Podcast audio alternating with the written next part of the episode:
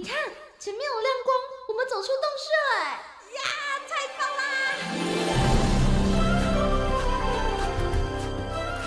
哇，这这是长毛象，还有剑齿虎哎，还有好多好多绝种的动物啊！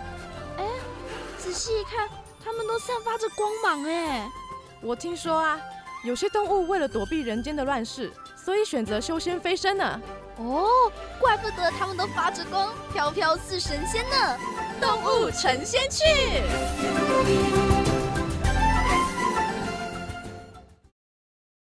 今天的动物成仙去，我们要介绍的是遭受到捕猎危害的鳄鱼——暹罗鳄。暹罗鳄也叫做暹罗淡水鳄、新加坡小型鳄。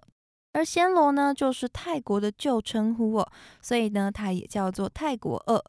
它们主要是分布在东南亚的婆罗洲、印尼、马来西亚、泰国，还有越南等等这些东南亚的地区，栖息在热带跟亚热带地区的沼泽地，或者是河流水流比较缓慢的区域、湖泊等等的淡水的水域，还有咸淡水的水域里面。它们是以鱼类为食，也会吃两栖的动物、爬行动物和一些小型的哺乳动物。每一年的四到五月啊，是它们的繁殖期。每一窝大概可以产下二十到五十枚的蛋，大概在八十天之后，就会有小鳄鱼破壳而出啦。暹罗鳄啊是中型的鳄鱼，成年的鳄鱼最长呢可以长到四公尺长，大部分都是三公尺左右的。小鳄鱼刚孵出来的时候呢，只有大概二十五公分，能够从那么小一只长到三公尺，也真的是不容易耶。暹罗鳄啊，它的吻部、嘴巴的地方长度中等，稍微有凹陷。暹罗鳄的两只眼睛的眼眶前面呢，有一对短短的尖锐的鳞脊，一路呢就是从眼眶延伸到眼眶之后。额头上面啊，介于两个眼眶之间呢，也有一道明显的由鳞骨凸起的一个高脊。身体上半部啊，是呈现暗橄榄绿色或者是浅棕绿色的，带有一些黑色的斑点。而尾巴啊跟背上则是有暗黑色的横带斑纹。腹部啊是白色或者是淡黄白色的。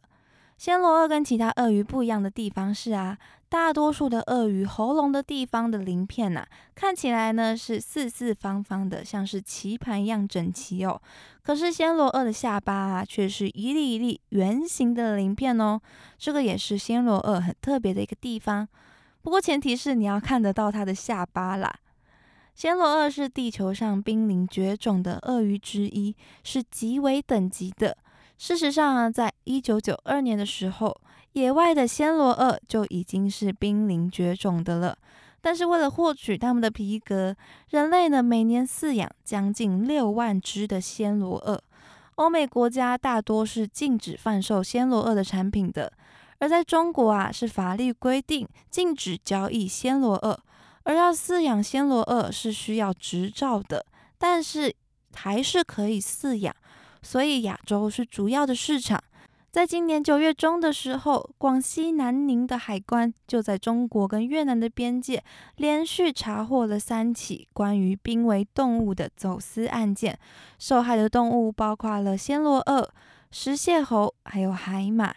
暹罗鳄的皮革呢，在国际上有着很高的声誉，皮越大张啊，价值就越高。但是暹罗鳄它是被列入濒临绝种野生动植物国际贸易公约 （CITES） 附录一保护的物种，是禁止在国境间交易的。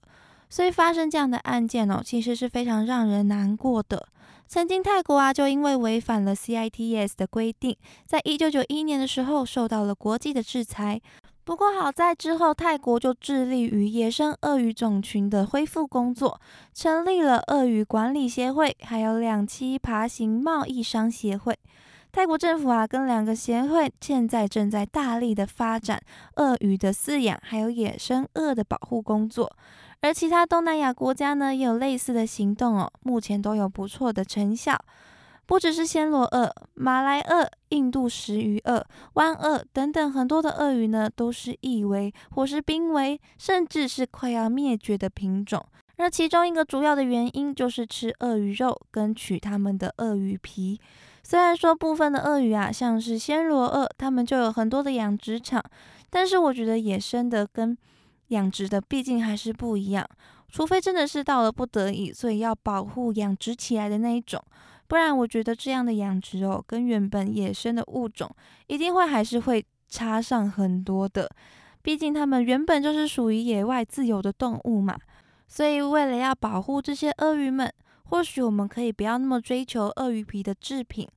甚至我们可以换个角度想哦，除了保护鳄鱼之外，同时呢，我们也可以顺便解救一下我们干瘪的荷包，存个钱呢，做自己想要做的事，或者是觉得更有意义的事情，这样也算是为了世界、为了自己、为了鳄鱼尽到一份心力哦。